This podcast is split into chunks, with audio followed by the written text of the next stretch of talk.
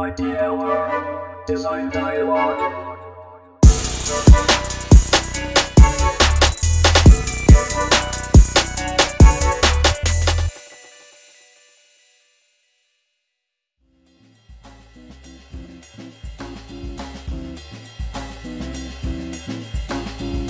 こんにちは IDL の辻村です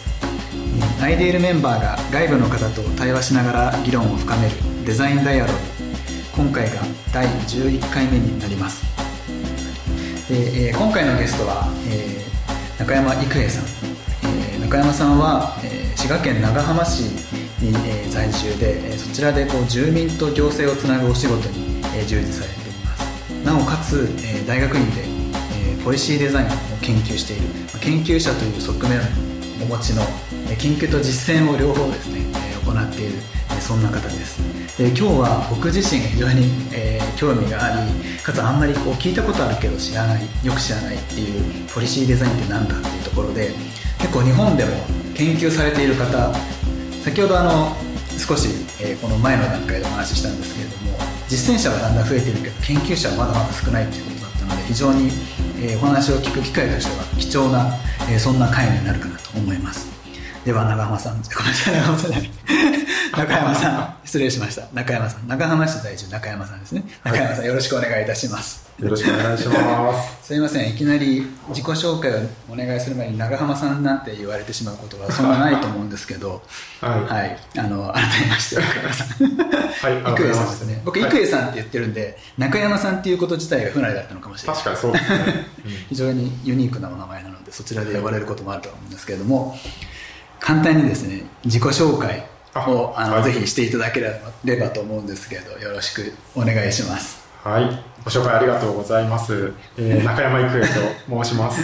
えっと、私、あの、滋賀県のあの北の方ですね、長浜市というところの出身で、えっと、まあ、今、そちらに住んでおります。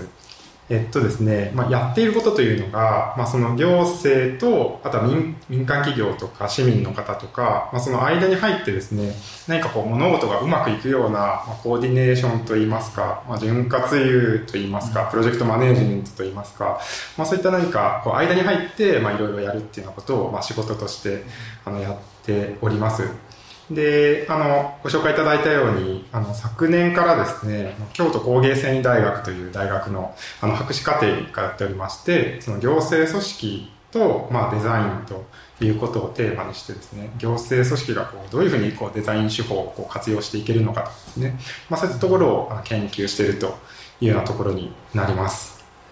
あの、はい。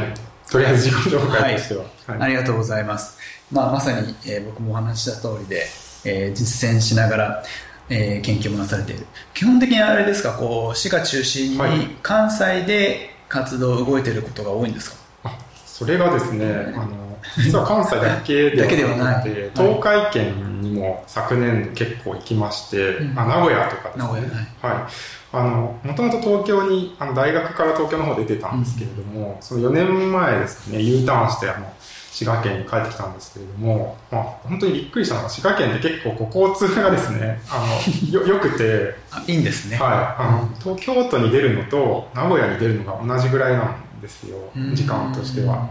なので、まあ、京都の大学院に通っていながらその仕事としてあの名古屋の方に行ったりとか。あの昨年度はそのプロジェクトの名前がですねそのアーバンイノベーションジャパンっていうこれ神戸初のプロジェクトなんですけれどもその行政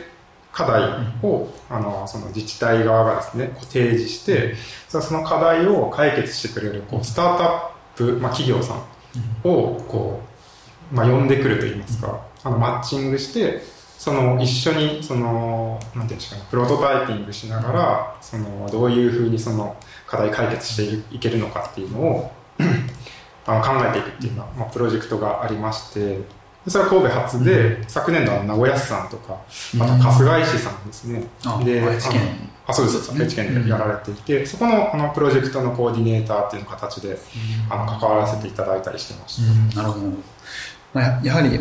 これは当たり前ですけどもそういった行政の方とお仕事をされるケースが、はい。まあ、多いということで今日あのトピックの中あのテーマ中心ですね。そこがこう、ポリシーデザインというところ。ええ。で僕がいろいろ質問していこうっていうあことなはい。に、あの体裁としては考えてるんですけど背景としてはい。郁恵さんがこうポリシーデザインに出会ったきっかけというか背景ってどんなことがあったんですか？はい、ありがとうございます。あのなるほど、そうですね、きっかけというところでいくと、最初はあまりその、なんて言うんでしょうね、ポリシーデザインっていう言葉が、まあ、そもそもあることを知らなかったんですけれども、多分元々のきっかけでいくとですね、その私、東京にいた時に、あの滋賀県のこう、まあ、移住交流系のこう、まあ、はいイベントを、あの県ではなくてその勝手に主催してたってことがあったんです自主的にってことですか？自主的に、はい、やっていたんです滋賀県の若い人が東京で集まるみたいなあ滋賀県人会的あそうなですねはい、若手の県人会みたいなのやっていて、でそれがご縁でその県のその移住交流のなんていうんですかね、こう企画みたいなものを、まあ、一緒にやりませんかっていう声をかけていただいたんですよね、へでそれでまあなんていうかいろいろとこう今までのその移住の施策とか、まあそれが5年前とか6年前だったので、うん今まその関係人口とかこう言われ始めたぐらいだったんですけども、でもそのそのその時に初めてその行政の人たちとこう結構仕事をするみたいなことがあって、やっぱ話を聞いてると移住交流の施策っていうのは、まあ、移住交流なんですね。で部そういう部署がまあ担ってると。でもそれだけじゃなくってそのまあその東京にいる滋賀県人だったりとうんか滋賀ゆかりの人の目線からすると、まあ、その移住交流みたいなテーマもあるし、まあ、例えば観光みたいなテーマもあるしそうですねその地域との関わり方まあ、例えば仕事みたいなものもあるし、結構いろいろな、まあ、トピックがうんあるはずだと。でもその行政っていうのは結構その部署によってその持っている事業っていうのがまあなんていうんですかね良くも悪くも縦割りであって、そうなるとその事業者まあその事業を持っている部署の視点でそういうやっぱ事業を考えてしまうと。そうですね。でそういうところにその、まあ、受け手側と提供者側の、なんて言うんでしょうかね。こう、まあ、視点の違いみたいなのがすごいあるなっていうふうなことをその移住交流の事業を通して、まあ、感じましてそういったところから そのもっとこう行政がやっている事業っていうものを、まあ、効果的にするためにその、まあ、ユーザーというかそれをこう提供したい価値提供したい相手側の視点に立って考えることが非常に有用なんじゃないかとうん。いうことで、まあ、興味を持ち始めたっていうのがまあきっかけに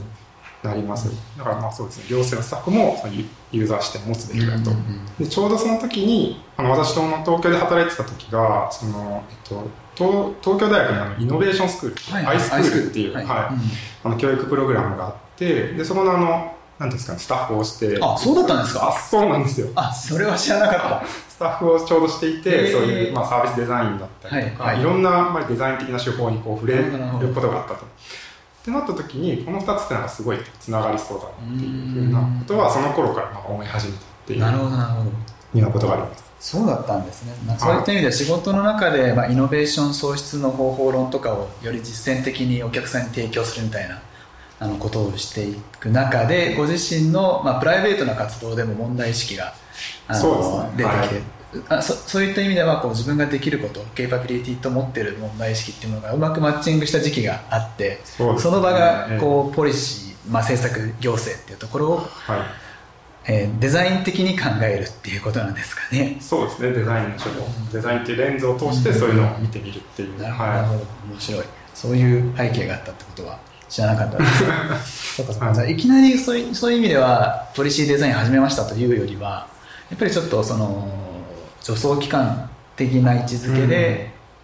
あのあのアイアイラボあごめんなさい。えーアイスクールにスクールですね。えー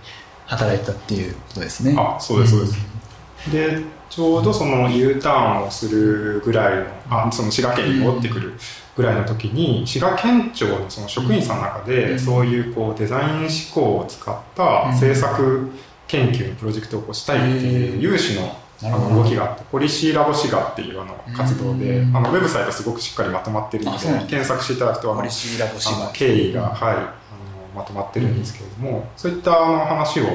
あの職員さんになんていうんですかね、相談していただいて、こういうことやりたいんだけどって言って。でその時にご一緒させてもらってでよりなんていうんですかね、その行政職員さんがそのデザインの手法であるとか、スキルを身につけるっていうことって、なんかすごく面白いし大切なんじゃないかなっていうふうに、まあ、さらに思うようになったっていう。なるほどはい。ありがとうございます。非常に面白い背景、バックグラウンドを今お聞かせいただいて、なんかこう、今日はせっかくその実践と研究をやられている、まあ、はい両視点をお持ちの非常に、えーき希少な経験をお持ちの方なんですが、主に研究側からこう研究者レンズを通して、そのええ。ポリシーデザインを見るとどう見えるのかっていう視点を中心に聞か聞ければなというふうに思っていまして、はい。まあ、理由としてはやっぱりなかなか実践は増えてきたけれども研究っていう面ではまだまだあの数としても少ないっていうことだったのでその裾野を広げるっていう、あの意味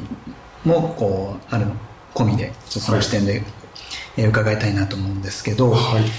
今日早速この 機会を設定してもらうにあたってちょうどこう今執筆中のあ執筆し終わったぐらいですかね。論文を、はえー共有してもらったんですけれどもちょっとそこの中でこう述べようとしていたことっていうのをちょっとダイジェスト的にああの、はいお伺いしつつ、まあ、僕はもういただいてるんでそのダイジェストが大体こういうこと書いてあるっていうのはしっかりはい読ませてもらってるんですけど、え主に最後のね章でまとめてもらって論点ページと一緒にまとめてもらってるんですけど、まあそこを中心にですね。今こうちょうど研究っていう意味では1年ぐらいですか？あの始めてえー期間としては、あそうですね。それで言うとですね、あのー今、博士課程は2年目なので、うん。2年目始まったばかりなので、まあ、1年間終わってるんですけれども、その前のあの修士課程あを、ね。はい、実はあの、そうなんです。社会人修士の、はい、コースに行ってまして、でそこで1年間、まあ、行政とデザインというのをテーマにして、まあ、その時はちょっとフィンランドを事例にあの研究してたんですけれども、うん。それがあってで1年間ちょっとお休みして、うんであの博士課程に去年あそう入ったっていうところなので、うん。研究始めてっていう意味でいくと、まあ、2うん年くらいは経ってるっていうようなところですかね。じゃあまあその辺のこう蓄積を踏まえつつ は今考えてるこうえか考えてるというかまあはい漁ってる研究のちょっとね、ええ紹介をしてもらえればなと思うんですけれども。い、はい、ありがとうございます。はい。そうですね、その、あの、今、言及していただいた論文っていうのが、あの、まあ、今執筆終わって、一応こう、学会の誌の方にアクセプトされてですね、まあ、もうちょっとしたら公開をしてもらえるようなものになり、この収録が公開されるタイミングぐらいには公開、まだされてない。ぐまだされてないと思うんですけど、はい。はい。ぜひ、あの、ご興味ある方は、ぜひ読んでいただきたい、読んでコメントいただきたいなというふうに思ってるんですけれども、あの、常々ちょっと思っていたのがですね、その行政側で、あの、話されていることっていうのと、そのデザイン界隈で話されていることっていうのが、結構こう似たようなことを話してるなっていうふうに思っていたことがあって、それつまり例えば、あの、エンドユーザーとこうユーザーとの共同みたいな、うん。コーデザインみたいなものであるとか、あとはそうですねサービスをいかにこうなんか効率的にしていくか、うん。まあ、サービスデザインとかの話、でデザイン側のレンズで見るとそういうのは、まあ、そういう co-design とかサービスデザインって、まあ、名前がこうついてたりする分野なんですよね。で一方行政側でもやっぱりあの市民との協働であるとか、あとはあの最近だとうん。パ,、えっと、 public private public private partnership かな。どっちが先だったかあれです、PPP って言われるあの官民連携とかですね、まあ、そういった言葉があると。でそれはまあそういうなんて言うんでしょうかね。いろんな、えーっとまあ、組織が、えーっと共同してその、まあ、事業を行っていこうっていうような、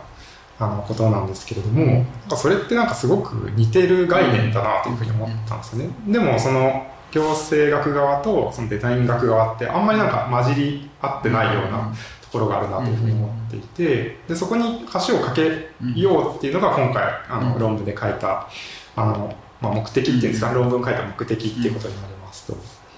でやっぱり行政学側で言うとその、まあ、行政課題っていうものが、まあどんどんその変わってきている、うん。で特にまあそうですね。人口がこう減っていったりとか、そもそも今の仕組みができている前提みたいなものがこう変わってきていると。その中でやっぱり今までのその前例投資のやり方ではどうにもならないとか、あとは社会変化のスピードが速くなってきているので課題もどんどん変わっていく、っていうなった時にじゃあその政策みたいなものをどうやって作っていくかっていうのもありますし、またそのデジタル化っていうものも、まあ、今こうすごく注目されてますけどデジタル化っていう新しいツールが入ってきたっていうのもあるし、まあ、あとはその 行政サービスっていう形です行政だけがその公共的なサービスを担うんじゃなくて、はいはい。もっとそのいろんな、まあ、NPO とかもあるし民間企業の市民の方と共同してその公共サービスっていう形でサービスを提供するっていうようなことがどんどん増えてきてるっていう、行政側でもそういう変化があると。で一方そのデザイン側でももともとやっぱり物質っていうんですかね、うん。まあ、ものとか、グラフィックとかっていうところからサービスとかシステムみたいなものにその思考がなんていうんですかねもうもうちょっとこう領域がこう拡張してきてる。でそうなった時に、まあ、非常にこう似てるんだけどまだその、なんていうんですかねこうどういうふうにお互い関わっていいかはこう分かってない部分がなんかあるような感じがしててでそれぞれのそうですね。そうですね議論をまとめてじゃあどういうふうなあの可能性があるかっていうのを、まあまとめたいる論文というようなことで。さんの視点としてははい。その今先ほどデザイン側のなんて言うんでしょうこう変化っていう意味でその、うんまあ物からことへであったりとか実質な実際的なマテリアリティとか、はい。アーティファクトそのもの自体を作っていくっていうところからそれをどう使うかであったりとか、はい。まあ、そその使う人とマテリアルのえー関係性だけじゃなくて使うためのこうシステム考えたりみたいなところにはいこうどんどんこうシフトしてきてるっていうええことっていうある種のこうデザインな視点またはデザイン学視点のアプローチと、まあ、行政側からの、えーはい。まあ、論文の中にも書かれていた複雑な問題ウィキッドプログラムっていうものがこの世の中の生活の中でいろいろはびこってきて、うん。それにどう、えー解を出すかというよりは場合によってはどう対処するかっていう、うん。即興的にどう対処していくかっていうようなこう、はい。えー課題も出てくるっていう中でよりこう行政側のこううんニーズの変化っていうところっていう方にこう比較的こう重きを置いたはい。あの視点になっているのか、はい。そこは一旦フラットに考えているのかまたはこうデザイン側のからのこうデザイナーのこう視点デザイナーの変化っていうところからこう見ようとしているのかでいうとその両者の関係性のバランスってど。う捉えてらっしゃるんですか？いやすごいいい質問ありがとう。ございますあのそうですね。それで考えると多分私の視点は行政側の視点っていうのが結構強いんじゃないかなというふうに思っていて、まあ、あの在籍している大学院はあのデザイン学専攻なんで、はいデザイン学あのから見ないといけないうんうんところはあると思うんですけれどもただ私そのもともとそのなんていうんですかねデザイン教育をこう受けたいわゆるデザインの専門家として、うん。キャリアを積んできたわけではなくて、まあ、もどちらかというと社会学とか、うんそのえっと政治学とか、うんそういう系のバックグラウンドだし、まあ、興味関心がずっとあったんですよね、学生時代とかはね。っていうところから来て、まあ、何らかのこう、い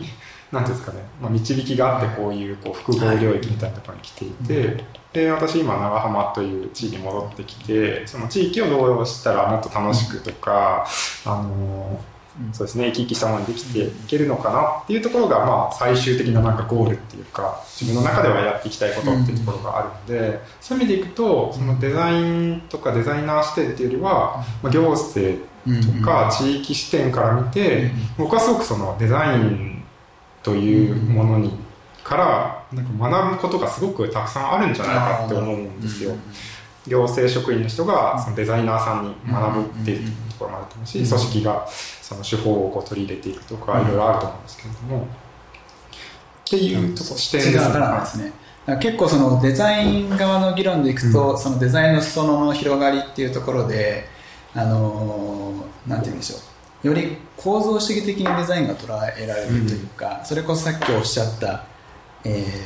ーまあ、社会学であったり政治学であったりとか、まあ、そういったこうデザインっていうものの範疇にはいろんなこうコンポーネントとしてうん。学問であったり実践っていうものがあって、ある種それをこう統合したような統合してるんだけれどもなんか実態としてはこれだっていうのが、えーそこの境界線って非常にこう、まあ、いい意味でも曖昧なのかなと思うんですけれどもよりこう、うん。構造主義的にこうデザイン学みたいなのが出来上がってるのかなというふうに思ったりしていて、うん。そうするとそういうこうデザインの捉え方自体もおそらくい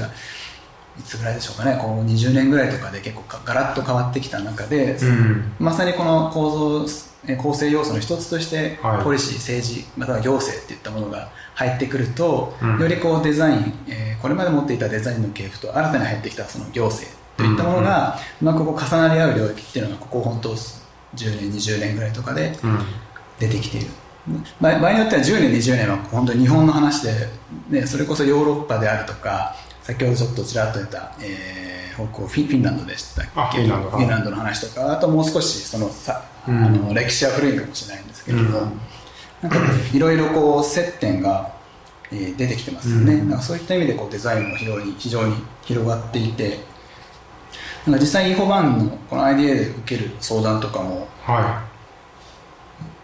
まあ、誤解を恐れずに恐れずにと何の仕事何屋さんみたいなところも、はあの案件によってはあのい。うん。そこを定義するところから始まる仕事みたいなのうん。も当然出てきて、ええ。その中でもやっぱり行政とのお仕事も実際あったりする中で、やっぱり行政かけるデザイン、まあ、あくまで、あの我々のチームはデザインをなりわいとして行っているので先ほどの池さんの視点とは逆のこうデザインがどう、うんあの対象はい他の対象を捉えられるかっていうところで言っているので、はいそういった意味でこうその対象の一つとして政策行政っていうところが、えーまあ、お仕事の中にもちらほら出て始めている、っていうこう背景から僕自身も非常にえその捉まえ方というかに関心がある、えはうんところですね、い。なるほど。なんかこう論文とかを見ているとそのなんていうんでしょうね。実際のこう実践の手段としてちょっと少しは、うんうん。はは話外れるんですけどはい、はい。ラボありますよねこう PSI ラボ。はい、はい、はこれは結構なんか実践をドライブする、えーなんて言うんでしょうドライビングファクターというか推進力になっているような、はえー機関だったり、そこで働いている人の職能が重要なのかなと思ってたんですけど、い。は僕この PSI ラボっていうのをはい。今回初めて知りました。恥ずかしながらここはもしかしたらちょっと紹介してもらうと結構知らない人も今、キーワードとして投げ込んだので それは知らない人も多いと思うんですけど。ね。は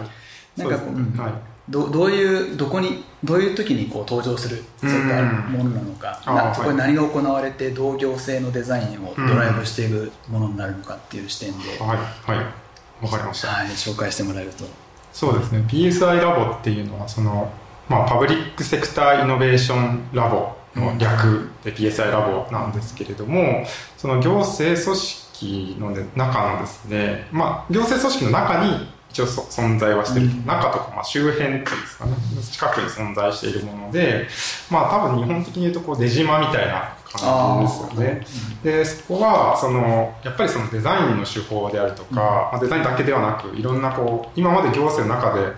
試されてこなかったようなうん。新しい手法をその政策作ったりとか事業を推進していくための新しい手法っていうものを、まあ、試すための場であると。でまあだからラボっていうような、まあ、名前がついてるのかなと思うんですけどもいうような場ですと。で結構その PSI ラボの話なんかを見ていると、まあ、その中でも特にその新しい手法の中でも、特になんというかよくこう用いられているものが、そのデザインのうん。中の手法。例えばまあサービスデザイン的なものだったり、うん。デザイン新規と呼ばれているものだったりとかそういうことがまあ多いし、そのデザイナーデザインの専門職の方がその、えー、と PSI ラボの中のスタッフとして働かれていたりとか、まあ、そういったことがありますと。でまあ、有名なところでいくとあのデンマーク政府がですね、はい。作っあ持っていたあのマインドラボっていうものをなるほどなるほど。マインドラボもあ PSI ラボのまあ一つの具体的な組織となんですね。非常になんとか先駆的な例としてそうですよね。やっぱあると思いますあとは今だとあのイギリス政府うんですね、イギリス政府の中にあのポリシーラボと言われているものがあったりとかですね、もうそういったもののことがもう総称してあの PSI ラボというふうに言われてるってことですね、うんはい。それぞれポリシーラボとかマイラボとかは、あのーまあ、すごいね、まあ、僕自身深く知ってるかというとそうでもないんですけれどもでも実際名前はもちろん知ってますしうん。そういった、えーデンマークイギリスがイギリスでこう行政考えるときによりそういうと僕の勝手な認識だとそういう政府内のとなんなんでしょうねこう特別チームみたいなのができて、うんそこを中心にいろいろドライブしてるっていうようなこう印象があったんでその総称を PSI ラボっていうところはい。でだいぶこう今しっくり、うん、きた感じです。よかったです。なんかあれですかその PS ラボ、ラ i ラボの中はいる方ははデザイナーといわゆる言われるようないうん。人だと思うんですけど、はそこでいうデザイナーさんっていうのは先ほど少し話に出たうんなんかこうマテリマテリアルだったりものを作るっていうこうバックグラウンドのあるいわゆるクラシカルデザイナーうんというよりはももうちょっと他の職バックグラウンドがある方が主に働いたりしてるんですか、それで言うとですね、まあそういうもちろんそのうん。ビジュアルデザイン、まあプロダクトの方はもしかしたら少ないかもしれないですけど、うん。まあびもちろんビジュアルだったりとか、あとまあサービスデザインっていう領域だったりとかの方がうんなんか多いような気はしますし、うん。例えばマインドラボで言うと、まあ、文化人類学、エスノグラファーっていうんですかね、リサーチ、はエスノグラフィックリサーチできるような方とか、まあ、リサーチャーですかね、デザインリサーチャーみたいな方だったりとか、でもちろんそのポリシー側のことを分かってる人、行政職員としてやってきた人っていうんですかね、うん。もう入ってたりとか。結構ミックスしてる感ミックじですね。スして、そうですね。うん。やっぱりなんていうか、まあ、出島ではあるんですけど、出島のままでいては、中にその、のことが分からなかったりするね。ちゃんと中のことも分かってる人もいれば、そういうこう新しい手法をのことをよく分かってる人もいて、まあ、一緒にプロジェクトをやると。で、うん。マインドラボの場合はいくつかの省庁が共同出資してこうプロジェクトを、あ、まあそのマインドラボという組織を作っていたんで、はい。あの、その場合はその、なんですか、プロジェクトオーナーである省庁の職員さんなんかが、まあちょっと出向的な感じで少しプロジェクトに参加してたりとか、そういう意味ではじゃあ公務員さんがそういったデザイン組織に出向してくるみたいな、そうですね、そのチームにえ一定期間いるとか、そういったこともある。我々のチームに京都市役所の方が一緒に働いあ、てるそうそうそうそう、ねまさに半年とか一緒にそのプロジェクト終わる期間までそこ結構イメージできないですけど できないので非常には画期的なんでしょうね。あの我々視点でに日本のでのこう生活が長い人視点で見ると、い。うん。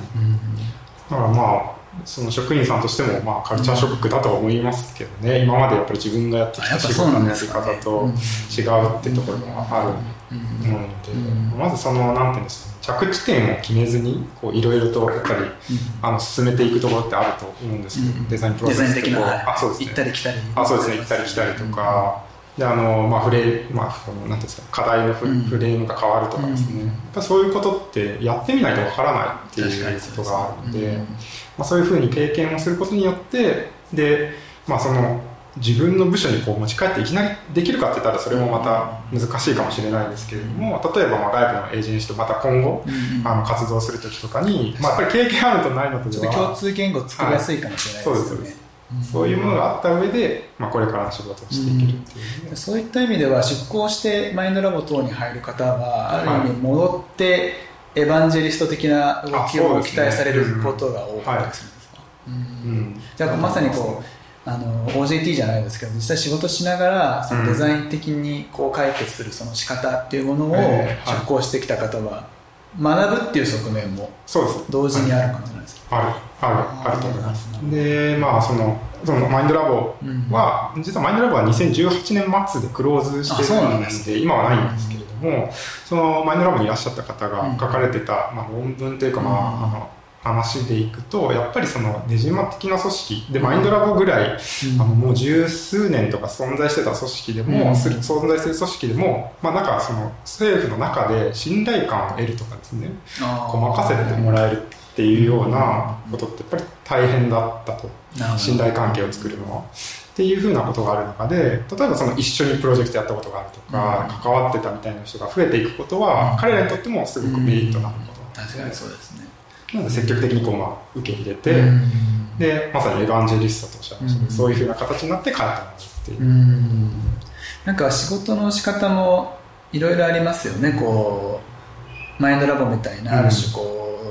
共通の体験ができる組織を作るってこともあれば、はまあ、デザイン組織をこう外に、うんまあ、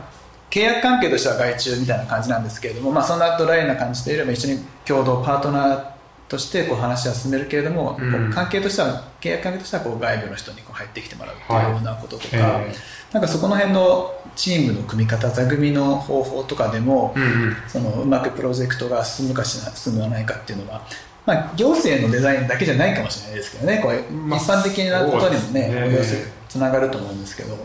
うん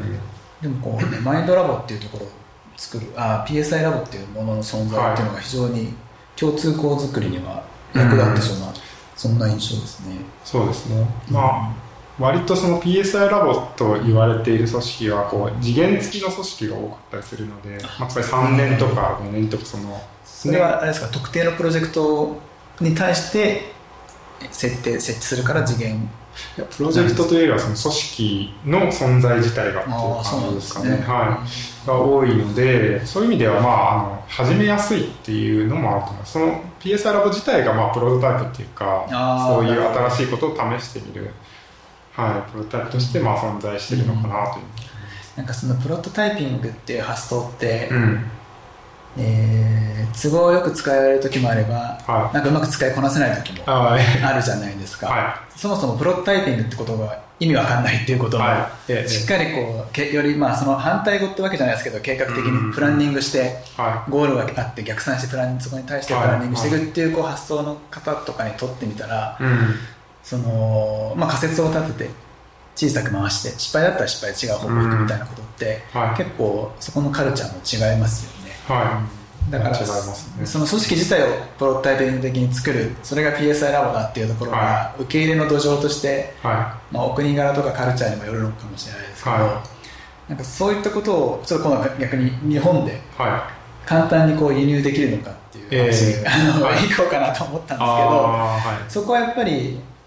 かあの簡単にこう adapt できるというよりは、うんやっぱり日本流の何かこうあ翻訳をする必要があったりとか、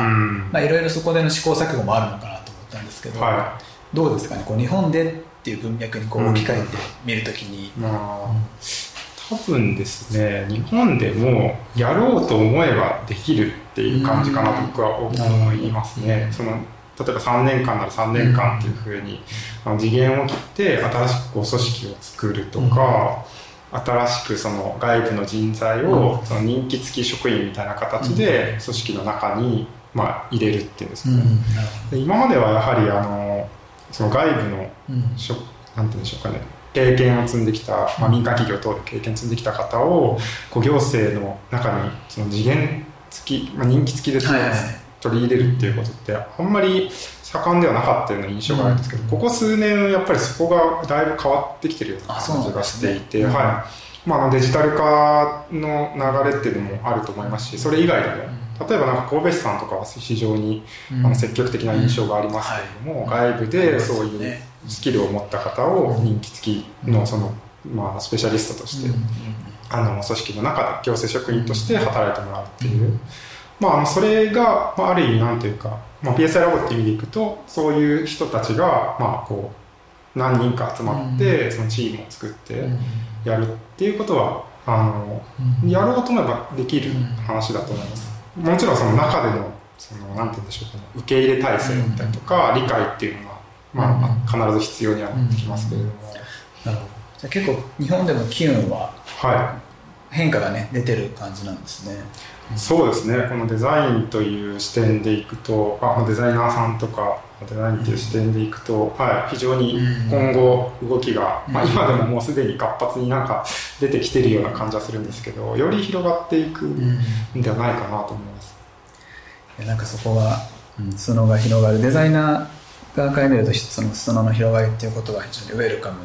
だし、はい。でまあ、一方で、えーそこにどう自分をアジャストしていくのかっていうような、まあ、あまた新たなこう、まあ、場合によってはそれはもうウィークとプログラムの一つかもしれないですけど、はい。対象が広がれば広がったところでまたいろ新しい別の問題が出てくるみたいな形で、えこれまでの自分のスキルケーパビリティ、はい。経験をどう広がったデザインにのその先にアプライしていけるのかっていうようなところで、うん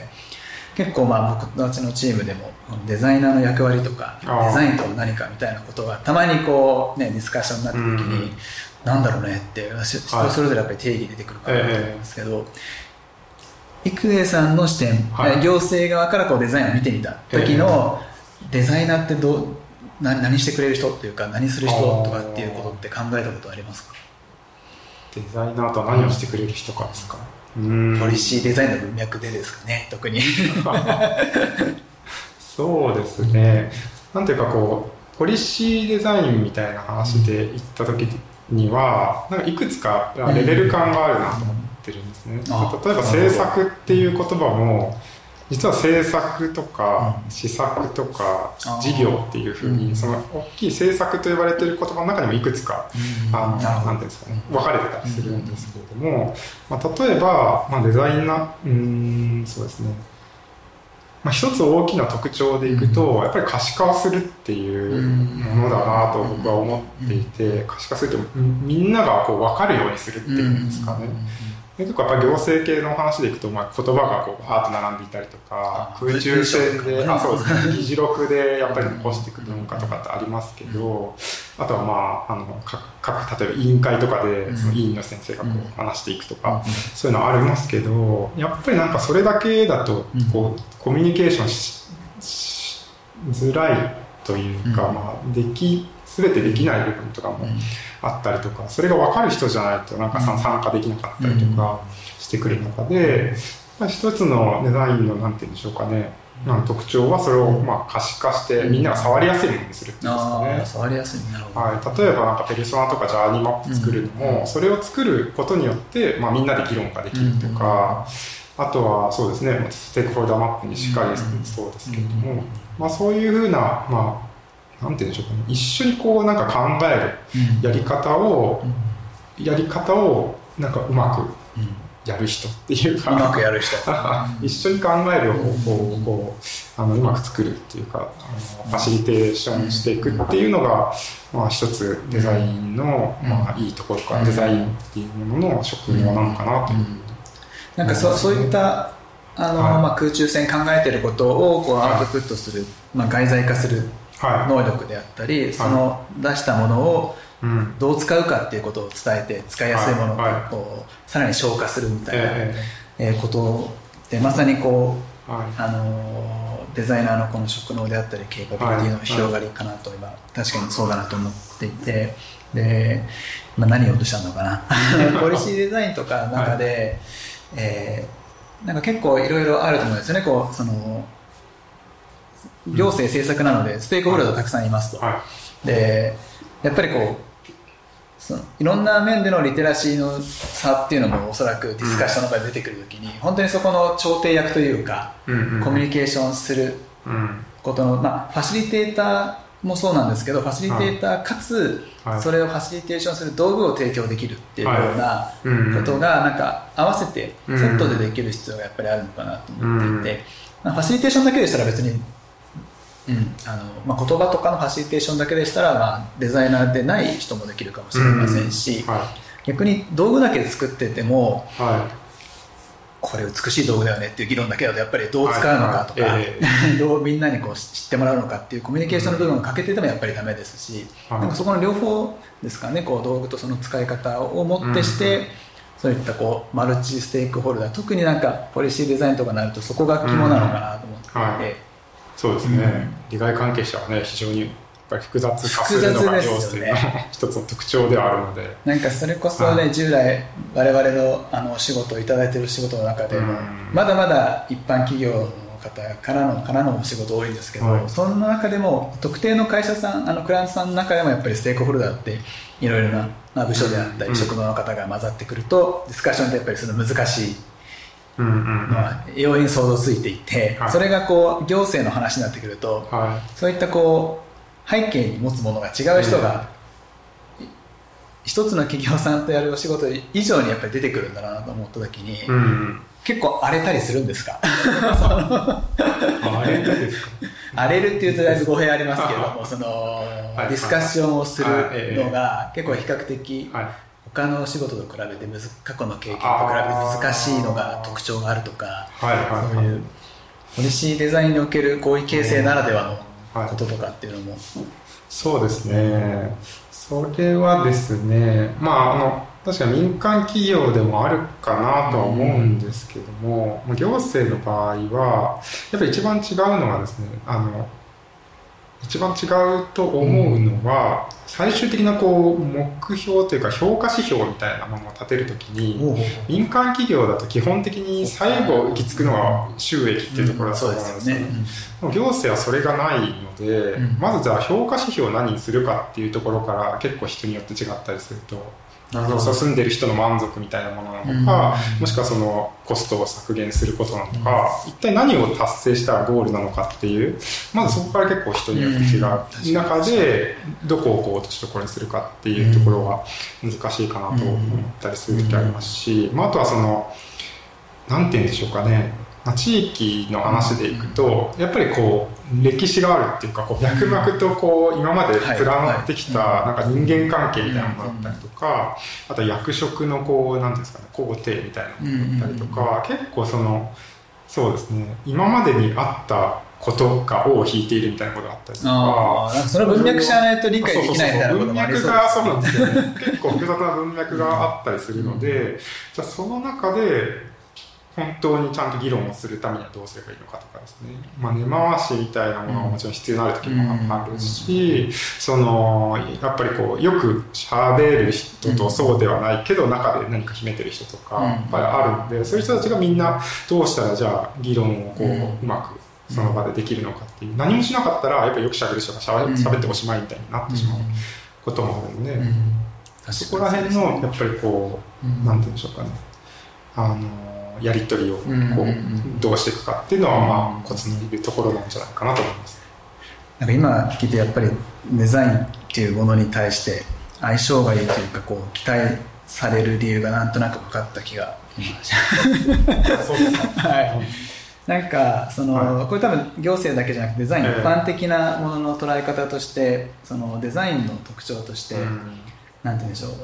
最初お話ししてたその複雑な問題問題はい。複雑化する社会に対してこうなんか即興的にこ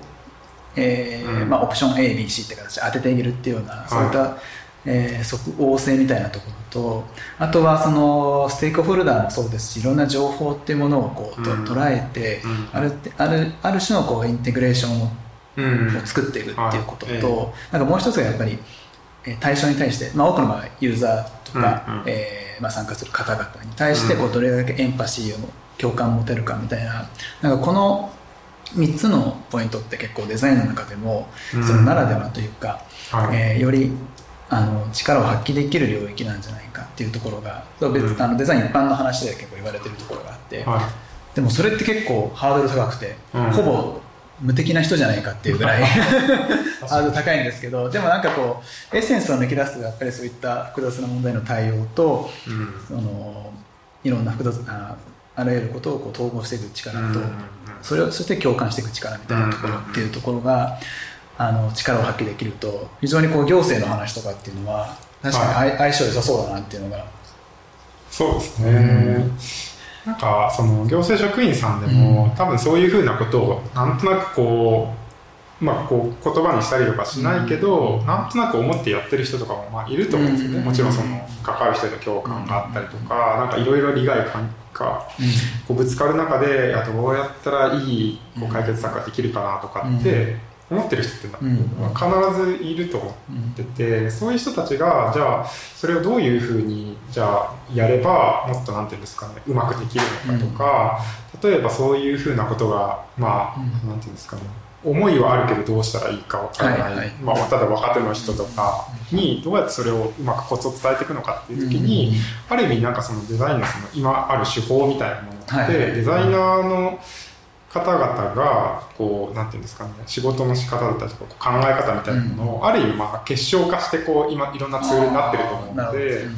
じゃあそういうふうなところをこう借りてくる、んでそのツールだけじゃなくてその背後にある考え方も含めて学ぶっていうことで、行政職員の人自身がなんかもっとこうパワーアップできるんじゃないかなって個人的には思ってて。もしれないですね、うんなのでその、はい、あの行政職員さん自身がうん。そのデザインっていうものを学ぶっていう意味は非常にあるんじゃないかなっていう。なんかその辺の今まとめてくださったそのデザイナーまたはデザインっていうものが持っている、えーまあ、知識経験っていうものをそのしっかりこうなんでしょうねブラックボックス化じゃなくてツールとその使い方っていう意味でちょっとこうオープンにするでそれをこう第三者がまた使ってその人がパワーアップするみたいなところっては結構その非常にいい非常にいい循環がこのデザインっていう考え方を起点にできるし、循環した結果いろんなこう循環のこう種類っていうんでしょうかね。行政もそうですし、っていうところにつながるんだなと思ったんですけど、うん。その辺の考え方って結構研究しているとならではというか、うん。まあ、実践だけだと結構その現場の特徴特定の課題に対していろいろアプローチしていて、うん。なんとなくの経験値はたまるけれどもそれをこう、まとめたりとか、ええ他の分野と相対化させたりとかって、はい。まあ、そういう作業がおそらく研究だったりするのかなと思うんですけれども、はい。そういう研究者の視点を持ってするとこう実践のフィードバックというか,、うん。なんか相乗効果としていいものが結構起こってきたりしますか？ああ研究の視点とうん。あそうですね。やっぱりなんか研究の一ついいところは、必ずあのなんて言うんでしょうかね。文献のレビューをするっていうんですか。他の事例ってどうだったのかなっていうのをうん。まず探すじゃない。ですか先行研究というか、なんかあのプロセスはなんかすごく個人的にはなんていうかいいなというふうに思っていて、うん。なんか自分が何かやろうとする時のに、うん。まあ、まずそもそもどういうふうな地平がその辺に開かれているのかっていう全体をまず持って、でそこから具体的なことに落とし込んで、で実際やってみて、まあ、そういえばなんかあそこで書いてたこととかなんかこうやっていたことと比べて自分のものはどうだったのかっていう、うんその広いところから入って具体に落ちてまたなんかこうメタでその自分でやってきたことを捉えられるっていう、うんなんかそういう考え方のある意味そうです訓練にもなるっていうかうんだし実際なんかそういうふうになんかなってるような気がします。ね。そうですよね。それにプラスして、えっと一緒に実践する一緒に行う立場、まあ、クライアントさんだったりうん。行政の人からすると、そういったこう相対化をあの池江さんがしてくれることによって、まあ、単純にこう盲目的にこう目の前のことをこなすというよりははい。何かこうやってることの、ええまあ、正しさというかちゃんとこう正しい方向に向かってるとかそういったことの相対化のためのこうインプットも同時にもらえてるような感じなのかなっていうふうに思えて。そうですね。なんかそういう、うん。そうなるように頑張りたい。ところではあります、はい。はい。そろそろお時間になってきたんで、あはいはい。あれですけども、今日は本当にあのポリシーデザインっていうところで僕の知らない、えー領域ではあったんですけど、結構やっぱりデザインと名の付くところをもってしても共通するところもあったりするので、うん。で非常に勉強になりました。で最後にそのおお話ししていたそのデデザイナーがツール作ってそれが他の人に使われていくっていうそういったこういい流れっていう。うん。まあ、我々組織もあのなかなか行政のお仕事まだする機会少ないですけどその発想だけはあのヨガンデザインラボなんで、はい。い、ろいろ実験的にまさに作っていかないと存在存在理由が失われていくのでね。ちょっとその辺のどんどんツールだったりメソッドだったり考え方っていうものをどんどんオープンにしてまたでポリシーデザインの方接続できるようにしていきたいなと、はいそんなある種の決意すら思った次第です。はい、では、えー、と以上になります。今日はどうもありがとうございました。またぜひこありがとうございますこは引き続きディスカッションさせてもらえればと思いますので、また今後ともよろしくお願いします。ぜひお願いします、ではありがとうございました。ありがとうございました、